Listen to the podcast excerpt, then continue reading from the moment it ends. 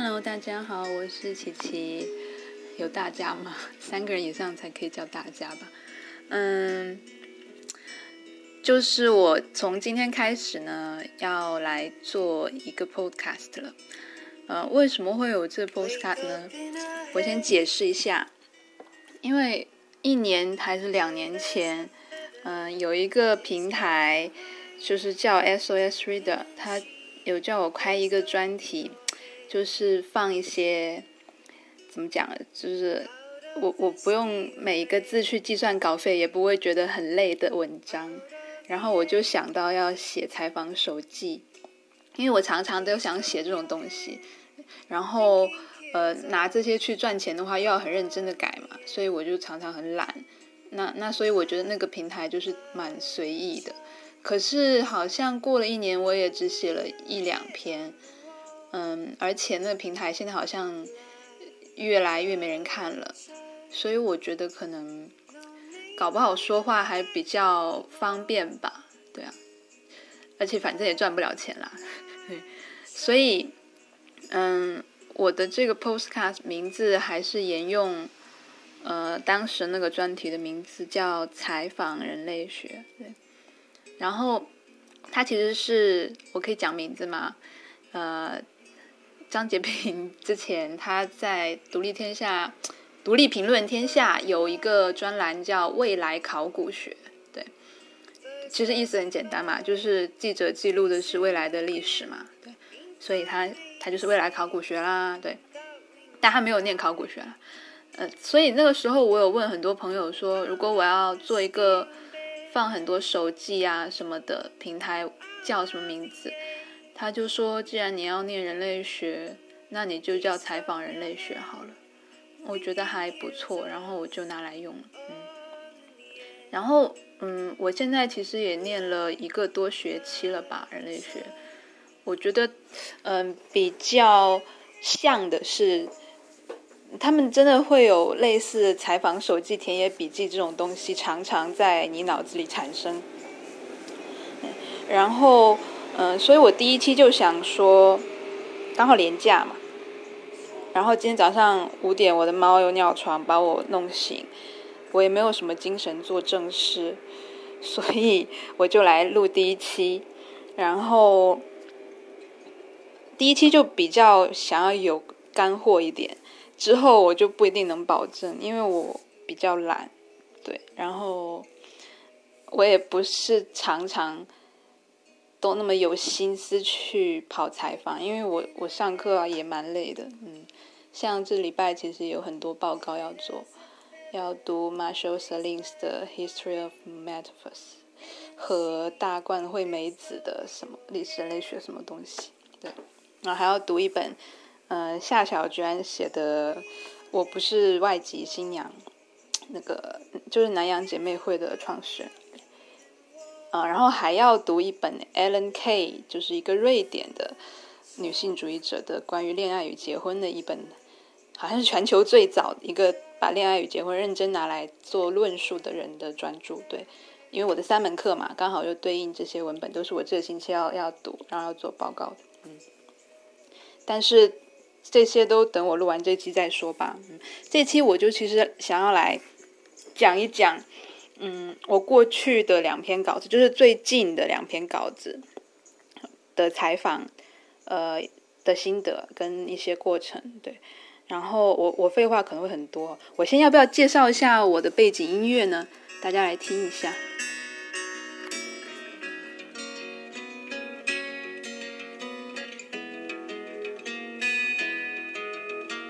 There is the one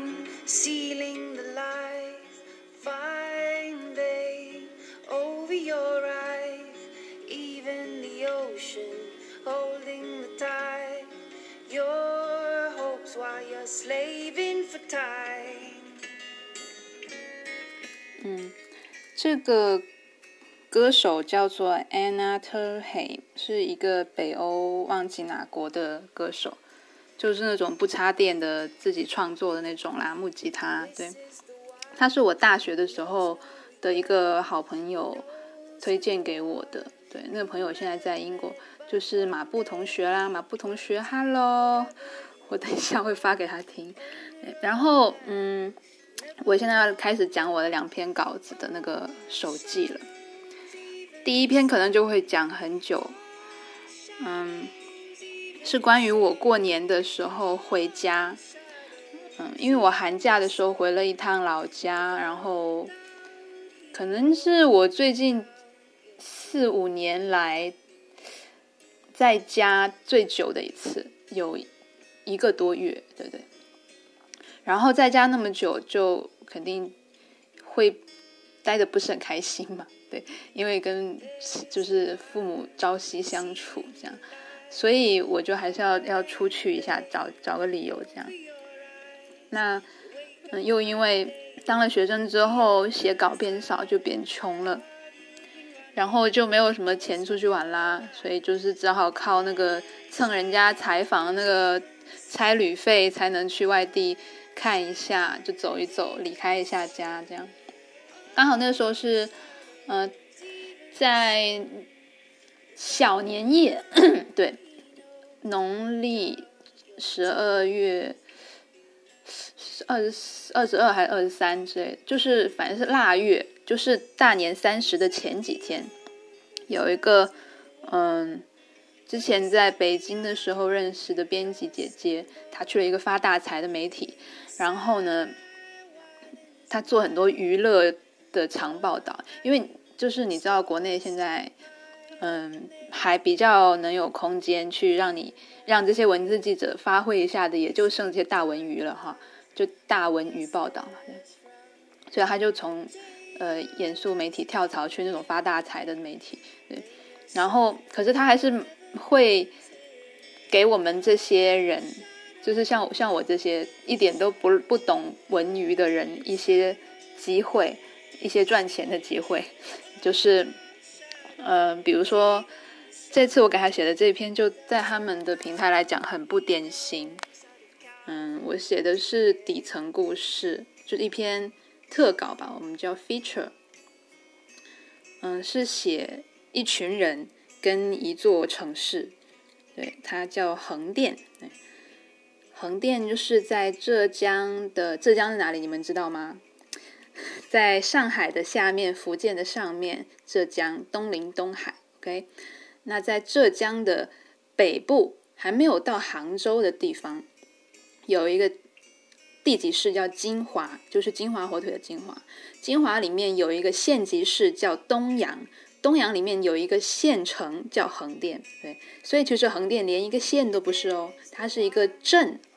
对，它是就是一个很小很小的地方。嗯。可是横店这个地方呢，嗯，在过去的十年当中，就是可以说是超过十年了。二零零六、零五、零六年，开始建设横店影视城以来，中国的大量的每年几百部的呃轻装，就是那个轻功古装，然后什么抗日神剧，就是。民国大量这些题材的电视剧跟电影就是在横店拍摄，因为很简单嘛，它里面有各种假的故宫啊、假的清明上河图啊、假的春秋战国城啊，然后假的香港街、广州街啊，然后又有大量的群众演员或者叫临时演员吧，香港跟台湾应该是叫临时演员，台湾应该叫临时演员，香港叫 g a l i f e k l f 也就是。咖喱飞，对，就那三个字，对，嗯，然后这些临时演员呢，他们就住在这个影视城的附近，也就是横店这个镇，就是作为背景啊，或者是路人啊，或者是一个大侠的侍卫啊之类的，就是很便宜的，按天来算，呃，薪资的这样出演，就临演嘛。然后这人群非常非常的庞大，嗯，我在采访的时候，嗯，那边有一个横店影视城演员工会嘛，工会他是呃所有去那边做领演的人一定要在工会登记过，然后有横店当地的银行卡和手机号，它是短号，不是正常的那种长的，是短的内部号，他才可以去跟剧组剧组报戏，对。所以不存在在演员工会之外的灵演。那以前曾经有那黑灵演，那个更便宜，但是呃最近几年已经没有了。北京还有哦这种黑的，对，所以北漂的圈子比横漂的圈子要更乱，就是骗人的骗子更多。然后呃横店影视城演员工会去年注册的演员就有六万八千多个，而且这只是去年一年的，就是累积下来，其实他们真的是有几十万，对。但是这些人就来来去去，很多人来几个月就走了，或者是就看他觉得自己多久能红嘛。他如果来了半年，他觉得如果半年都不能红，我就这辈子应该红不了了吧，他就回家了，对，或者他就去别的地方打工了。嗯。然后这篇稿子我去的时候刚好临近过年，所以编辑是希望我写一个横店影视城的横漂他们怎么过年的故事。对嗯，所以我去的时候，嗯，横店其实差不多都空了，因为那个地方它它蛮难去到的，它没有它没有飞机场，然后它甚至都没有自己的火，就是叫什么好一点的动车都没有，就动车就是高铁一种啦，嗯，都没有，它是那种很慢的火车，而且它很多地方都不停，就很多地方的火车是不停横店的。你基本上，你从那里要怎么走呢？有两条路线。大明星怎么走？他们飞到杭州，杭州萧山机场，然后他们就有他们的那个什么，那个叫什么面包车、房车，就明星那种车嘛。他们就杭杭州萧山机场直接开车一直开到横店影视城，然后横店影视城周边的那个住的宾馆就有二三四五星级这样来分，灵眼。呃，那出的灵眼不住宾馆，就是那个，诶，比灵眼稍微好一点的叫角色演员，就是他的名字会出现在呃电最后电视剧播到最后那个片尾的名单当中，那个角色演员他可能就住二二星级，然后按价格再往上三四五这样，然后也要看剧组的大小。像我这次去采访的那个剧组，他们住的就是一个三星级酒店，他们是只有主演和制片方、导演什么的可以住那个三星级的，然后其他的就是你自己解决，或者是妆发那些工作人员他们就住二星级，是因为因为是一个很小的剧组。然后你你大明星可以那样走的话，其他人要怎么去横店呢？像我，我就是从义乌过去的。义乌，义乌还是交通比较方便了，对吧？因为义乌商贸国际商贸城嘛，小商品批发给全世界啊，都是山寨的，对。然后呢，呃，搭火车到义乌，义乌火车站也是一个非常破、非常旧的站，对。但是出来之后就很，那景象就很有趣，因为它对面就是一个非常非常大、非常非常新的国际商贸城，就很高，对。然后。到处写着这个什么欢迎外国旅人，呃，还有什么就外商进驻什么之类的，是真的有很多对。但你你你也想，你就是你你其实可以想想，就可以想到会是什么级别的外商会去义乌去进那些山寨货，然后带回去卖。通常就是 Gordon Mathews 写的那些低端全球化的那些商人嘛，对 Gordon Mathews 的低端全球化可以看他的书，也可以看我写他的访问哦。你可以 Google 我的名字加 Gordon，对你就会看到了。然后呢，到了义乌之后，在呃外面就是大概走三四百米的地方有一个客运站牌，你就在那里搭一个小时的客运再去横店。但是因为我们那次去就跟剧组有有接洽，所以剧组派了一辆车来接我们，然后我们就很舒服的坐在车里就去了。可是回来的时候，我就觉得如果我们再搭剧组的车回来，我就不知道普通横漂是怎么去回家的啦，对不对？所以我要体验一下，然后我就带着两个摄影师妹妹，就我们去特地去搭那个从横店影视城回呃义乌火车站的客运。然后我才发现，原来那个客运不是在横店影视城门口就可以搭的，它是要从横店影视城，呃，比如说我们在那个呃演员工会附近那个站叫清明上河图站，就假的清明上河图那里，从那一站搭一个二路公车，大概要半小时，到呃横店的一个客运站，然后在横店客运站买了票之后，你才可以从那个客运站再搭一小时的客运去义乌火车站，然后你才能从义乌火车站回家。对，是这样的。然后，当然我们就是真的好累哦。所以我们还是省去了从清明上河图搭公车到横店客运站的那一段半小时，我们还是打车去了。对，但是从横店客运站到义乌的那一小时客运，我们是搭了的。哇，那个小时我超级难受，就是因为临近年关嘛，呃，很多要回家的人，然后大包小包的，你可以听到不同地方的乡音，他们在。呃，客运上打电话，然后发微信，听语语音这样，这倒没什么，就都是素材。但问题就是那个气味啊，我真的是，它其实不算脏，它还是干净的。嗯，可是那个气味就是真的很，你你可以，你闻到那个气味，你就可以想象到曾经有人在这上面。吃泡面，嗯，抽烟或者是干嘛，然后这车可能久没洗之类的，你你会想到很多事情，然后不同的人身上残留的体味，嗯，混杂在一起，而且那个车就是没有什么通风窗，它也不开冷气，基本上就是你闷在里面，然后开一条缝，一车的人就在那边呼吸，就是这样，嗯，很闷。然后我我的解决方法就是。我学我学坐在我隔壁的一个小哥，我发现他是怎么让自己睡着的呢？因为冬天他穿很厚的羽绒服嘛，我也是很厚很长的羽绒服，然后他就把那个羽绒服的拉链拉到最高，一直拉到鼻子，然后人缩进去，然后再把那个羽绒服的帽子戴下来遮住额头，他只露出他的眼睛，就看到了没？对，然后就那样缩在那边。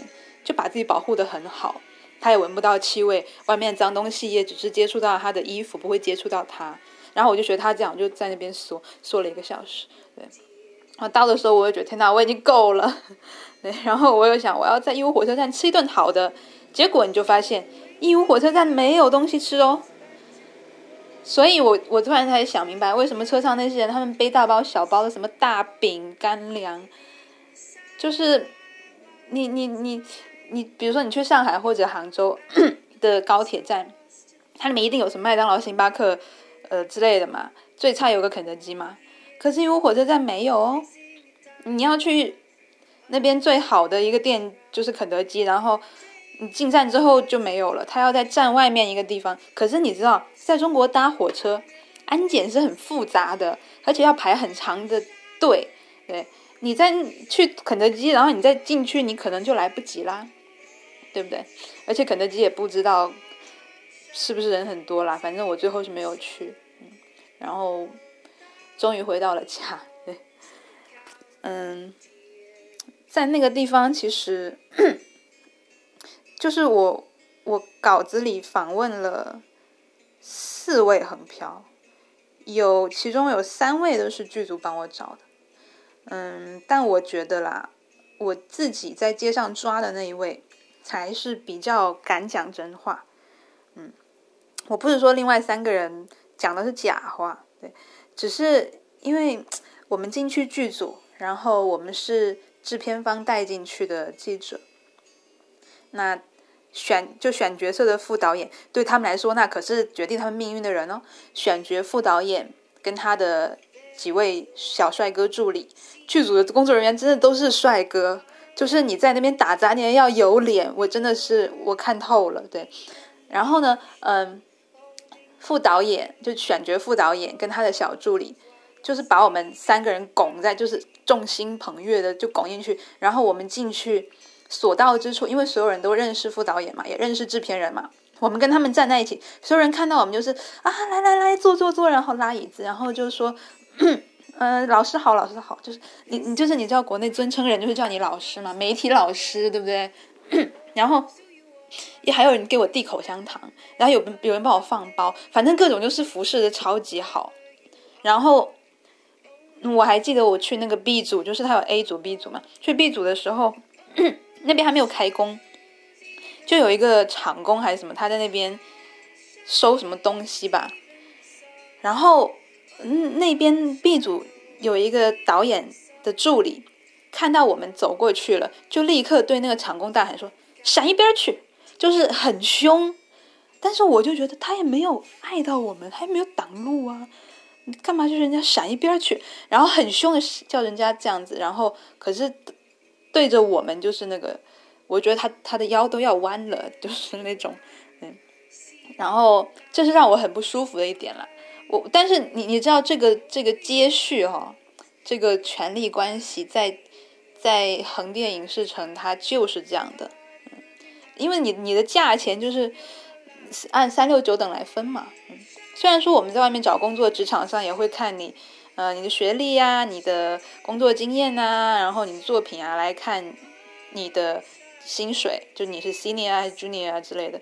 可是真的没有横店这么明显，因为横店影视城就是你站在那里，他五秒就就就决定了，对，就三个条件：身高、长相、普通话。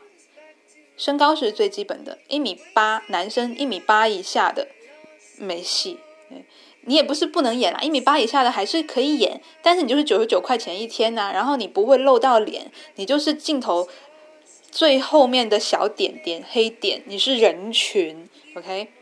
你只有到了一米八以上，然后五官没有什么明显残缺，没有满脸痘痘，看起来还是个可以，对你才可以做前景。前景那就是一百二还是，呃两百二一天？对，前景是什么？就比如说，呃一个黑帮老大，他要带四五个喽啰嘛，那你就是那四五个喽啰，就是你就是前景，但你要一米八以上才可以做，都是这样的。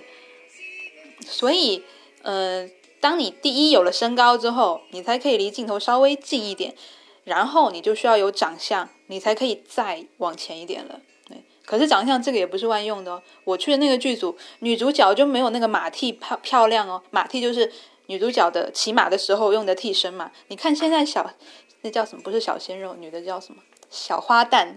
你看现在小花旦骑马都不肯自己骑，还找马替。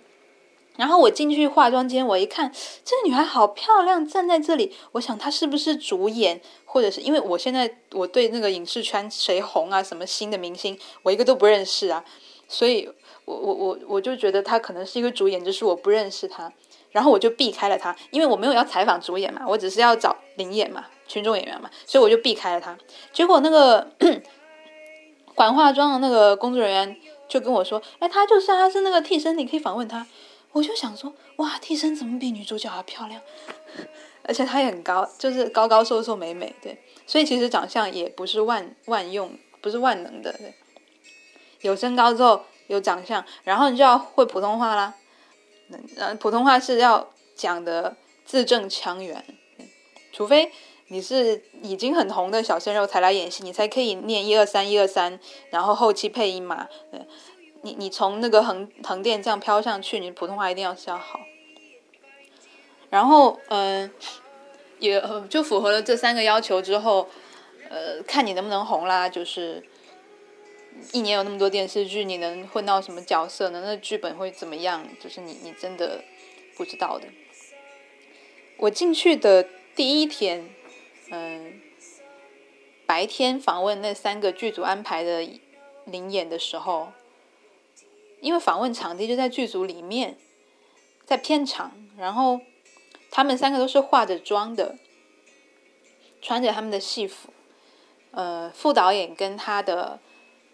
这个跟班就在旁边看着，我不知道他是盯着灵眼还是盯着我们，怕我们问什么，或者是或者是怎么样，或者是为了表示对我们的尊重和重视，就一直在旁陪同之类的，我不知道哈。但他们站在那边，对受访的那三位灵眼来讲，明显是有压迫感，嗯，所以我我觉得他们在回答一些比较直接的问题。的时候，他们会有所保留。比如说，我会问他们，嗯，觉不觉得现在，嗯，横店影视寒冬受影响，然后可以演的角色变少啦之类的，嗯，他们都不会直接的回答。可是到了晚上，嗯，我离开剧组之后，我就跟两个摄影师小妹妹去横店的那个唯一一条商业街，一条步行街，叫万盛西街，在那上面逛。就是其实我们也是要去吃饭啦，就真的附近就是没有吃的，吃的都是那种假的沙县小吃，就是是沙县小吃也就算了，而且还是假的沙县哦，连连沙县都不是，对，就是我们吃了一顿那样子的，就是旁边的店，哇，那个味精的味道，我觉得那个面里就只有味精跟面跟盐的，就是哇，真的是。无法无法无法想象，一年三百六十五天吃这些，而且也没有很便宜，也要七八块钱一碗面吧人民币。你想想看，他们一天才赚两百二，然后他们还要付房租。嗯嗯，总之，我们去万生西街，一个是为了吃晚饭，也是想说在上面抓一些人，就是本来想说是。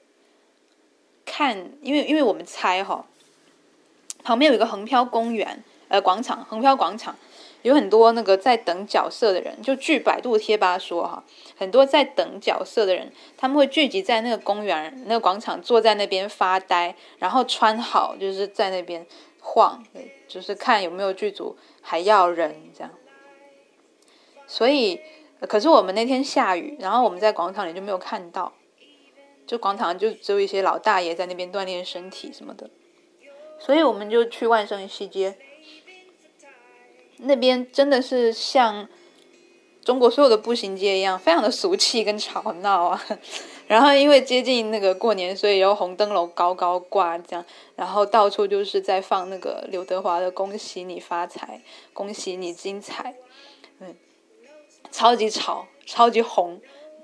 然后很多的年轻人都是男生，年轻小伙，他们就成群成群的坐在那个步行街中间的凳子上玩手机，我都不知道他们彼此是认识还是不认识，就他们就是坐在那里玩手机，可能是在玩抖音，我也不知道。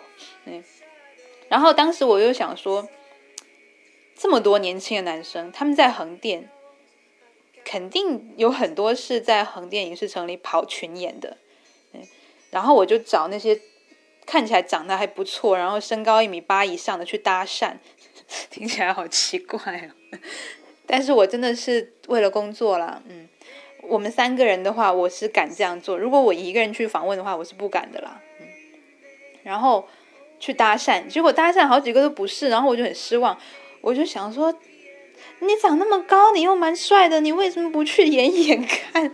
但我没有这样问啊，就是后来一直走到街的另一边，我们看到有一个小哥，他站在路边，有一个就一一套很专业的那个设备做直播，然后他那个麦也是很高级，就是垂钓一下，有点像那个 rap 那种 drop 麦，就是那种麦，然后呃有很。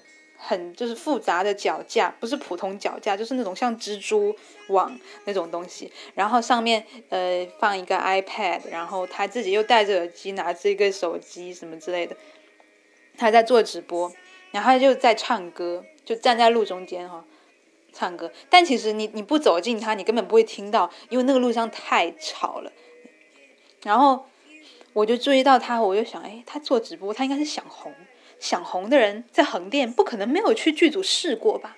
我就去问他，我就说：“嗨，我们是什么什么什么的记者，什么我们在找什么什么什么之类的。”然后他一脸就是那个受宠若惊，而且你知道吗？对他来讲最有面子的是他正在直播哦，他直播的过程中突然在街上被记者发现呢，就很就觉得哇红了，对，就是这样。然后他就很开心啊。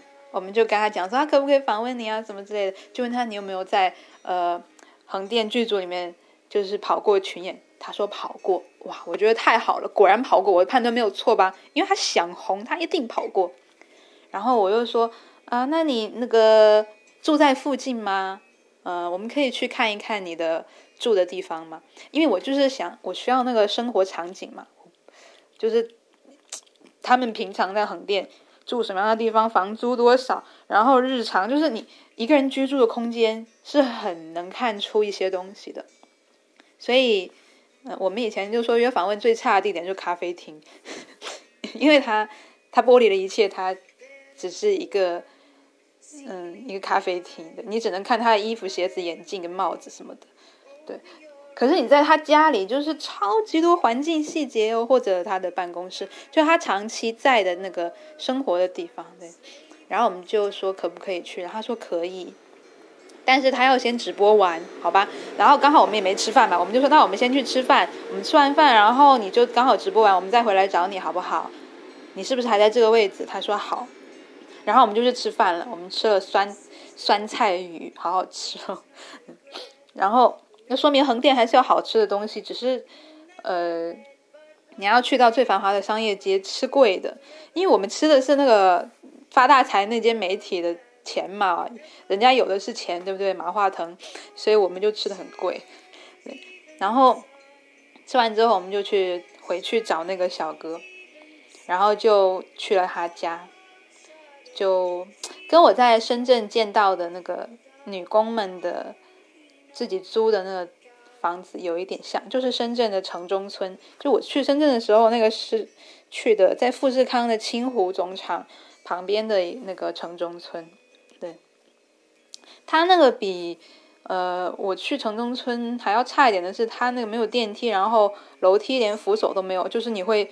从楼梯旁边，你真的会一脚踩空掉下去摔死，而且楼梯也没有灯。对，进去然后空间很小，嗯，差不多一个台北套房或者叫香港的汤房吧，一个一个这样的空间，然后没有马桶，就是坑。对，不过它还是它有热水器跟冷气，所以算不错了。嗯，深圳有些女工她们是没有热水器的。嗯，我去去看的那些。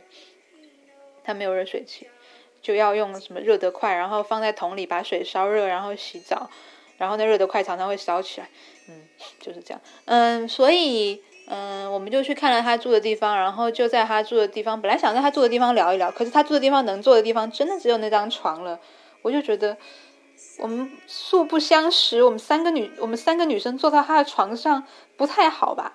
对，然后我们就拍了几张照，然后就把他房间观察一下怎么样的。然后我们就说到楼下，嗯，找一个他平常会去吃饭的店去聊。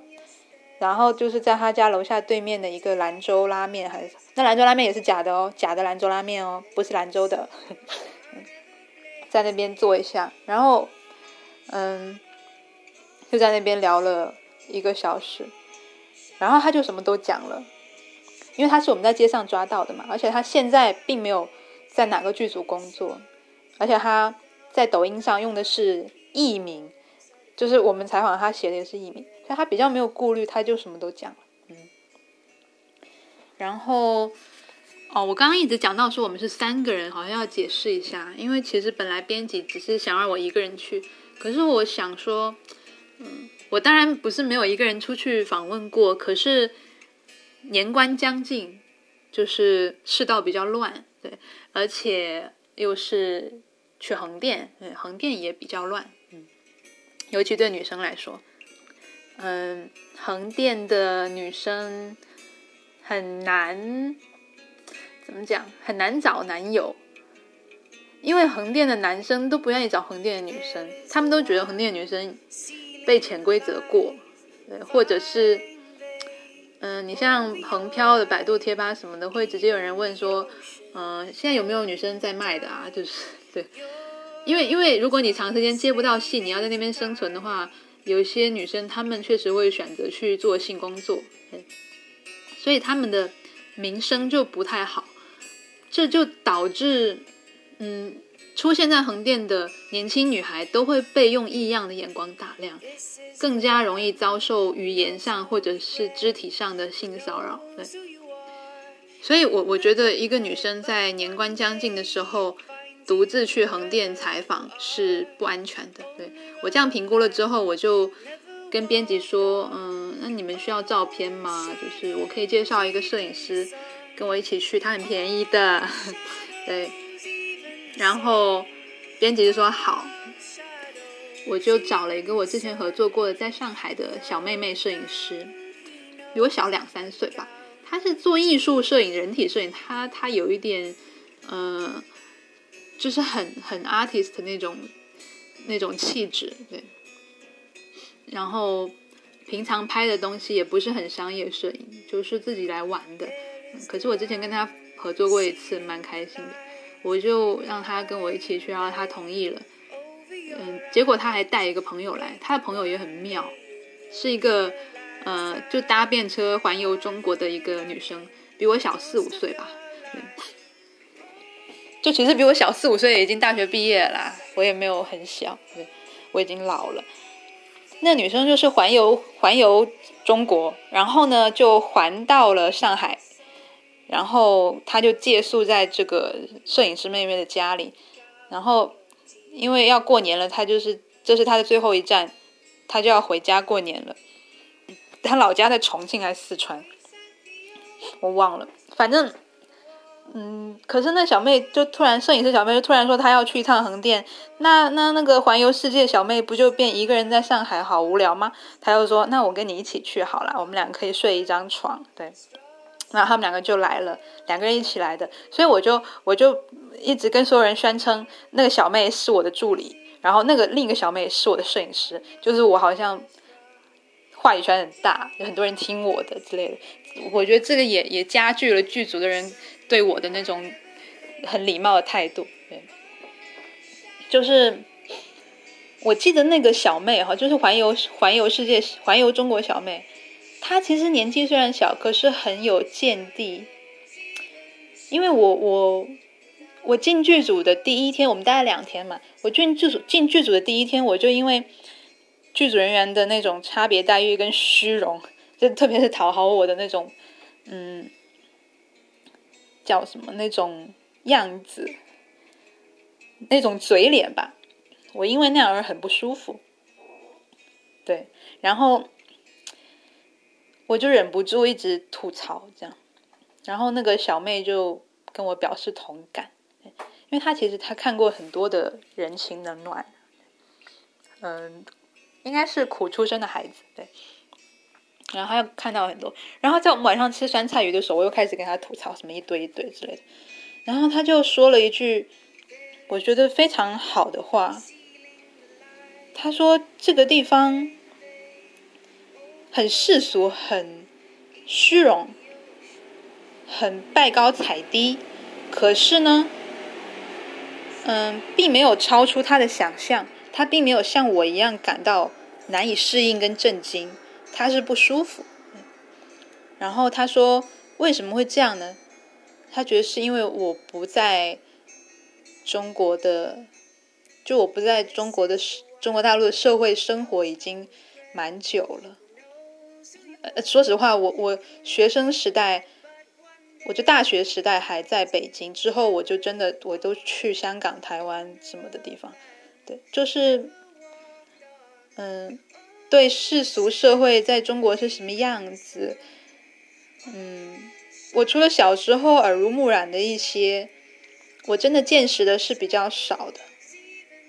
对，嗯，所以他说他可以理解为什么我会这么不舒服，因为他说其实横店影视城，你看着他觉得很不舒服、很难适应，可是其实它就是中国社会的缩影啊，它就是一个小小的中国社会啊。他把一切东西都夸大了，所以他看起来特别的荒谬。可是整个社会本身就是这样荒谬，它就是这样运行的。嗯，包括这一切的拜高踩低啊，把人分为三六九等啊，这种这种东西，对，我觉得他说的很好。然后他又说，嗯，在这个地方要生存下去，必须要杀死一部分的自己。嗯，厉害吧，这个小妹。我忘记他的名字了。他说：“你必须要杀死一部分的自己，才可以在这个地方生存下来。”然后，嗯，我就想起一首歌，就台湾的一个什么独立乐团，那种甜非常甜腻的小清新独立乐团讲，有首歌里面有句歌词就是什么我的名字只是百分之三十的我之类的，然后就是我就想到说，你要杀死百分之多少的自己，才可以在中国社会里好好的活下去？对，确实是是这个道理。对，嗯，怎么突然扯到这边？一个人跟自己聊天就是会这样没重点。我们来听一下歌吧。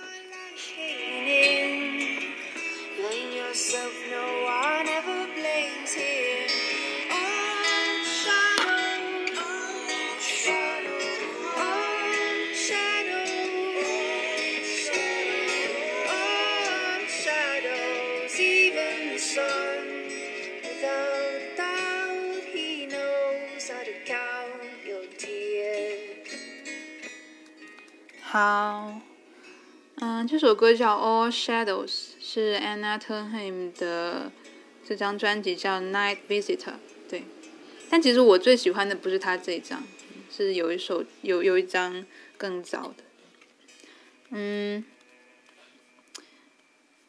我最后再讲一件关于这个横店采访的事吧。嗯，就是，嗯，我对这种环境，这种。规则很不适应，很不喜欢吗？所以我我开始就是问每一个 我采访的灵灵眼群演，面对这种这么讨厌的规则，你为什么还要进去玩？我没有直接这样问啦，这听起来不是很很有预设吗？我问的比较中立，对。然后当然很多人说是为了梦想，但是也有很人很诚实的跟我说是为了赚钱。可是说实话，也有一个人说，你在这里如果没有梦想，只是赚钱的话，你还不如去工地上搬砖赚得多。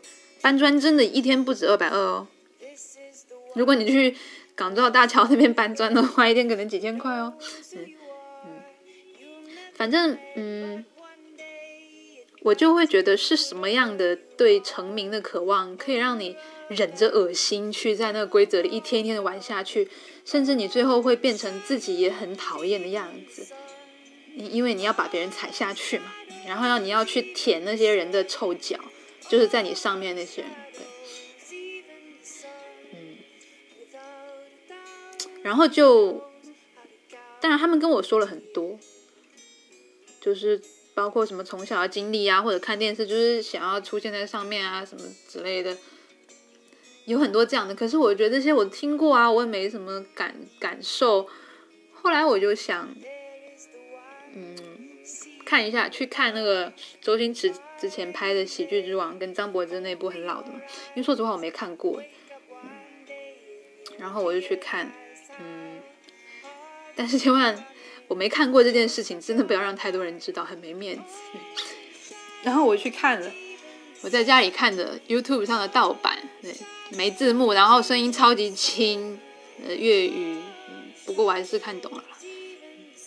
看了之后，嗯，我觉得我有稍微懂一点，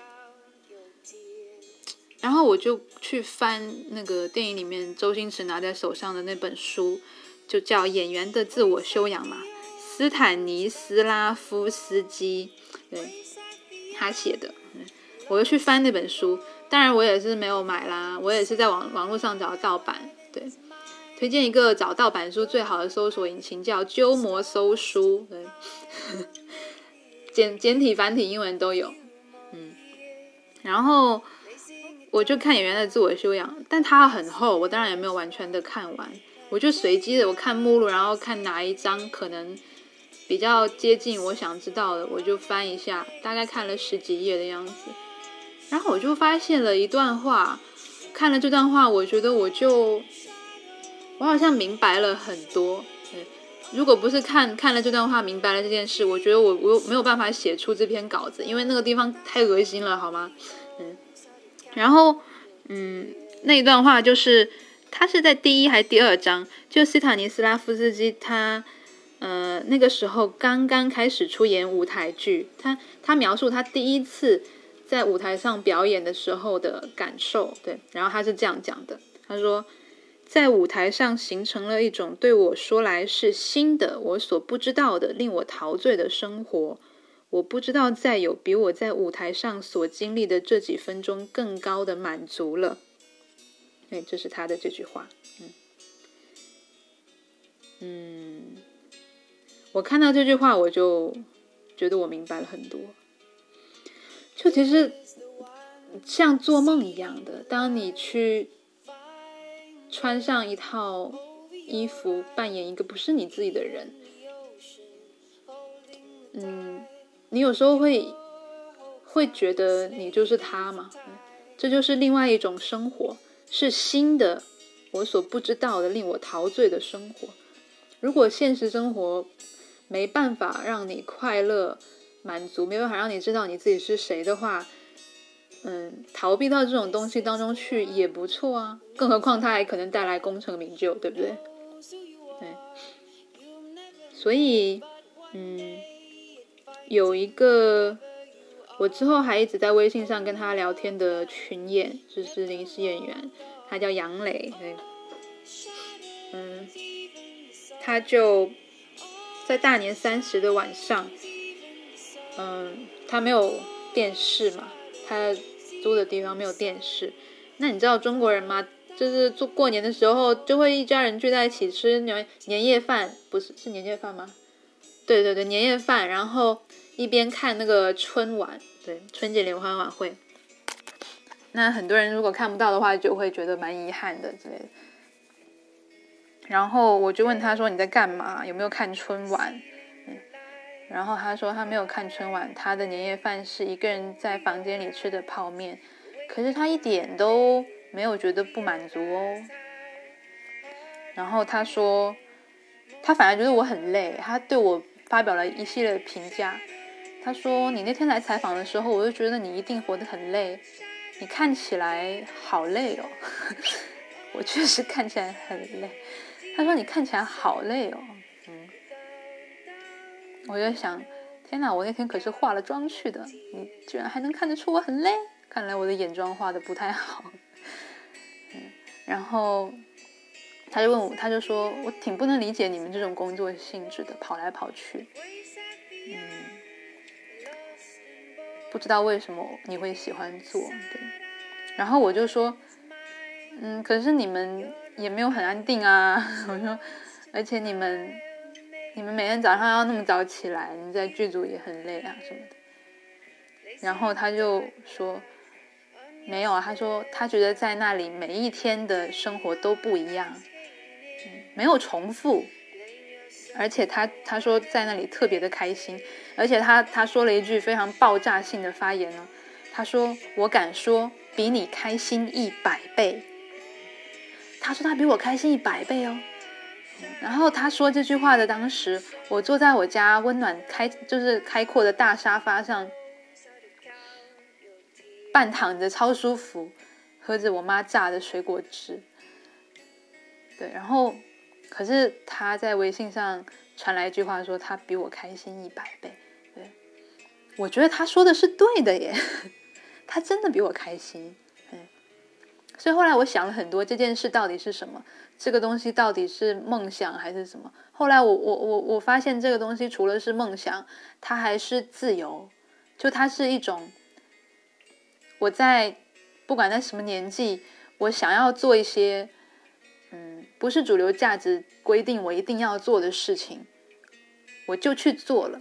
嗯，我会吃一些物质上的苦，可是我开心。嗯，这是一种自由啊，很难的。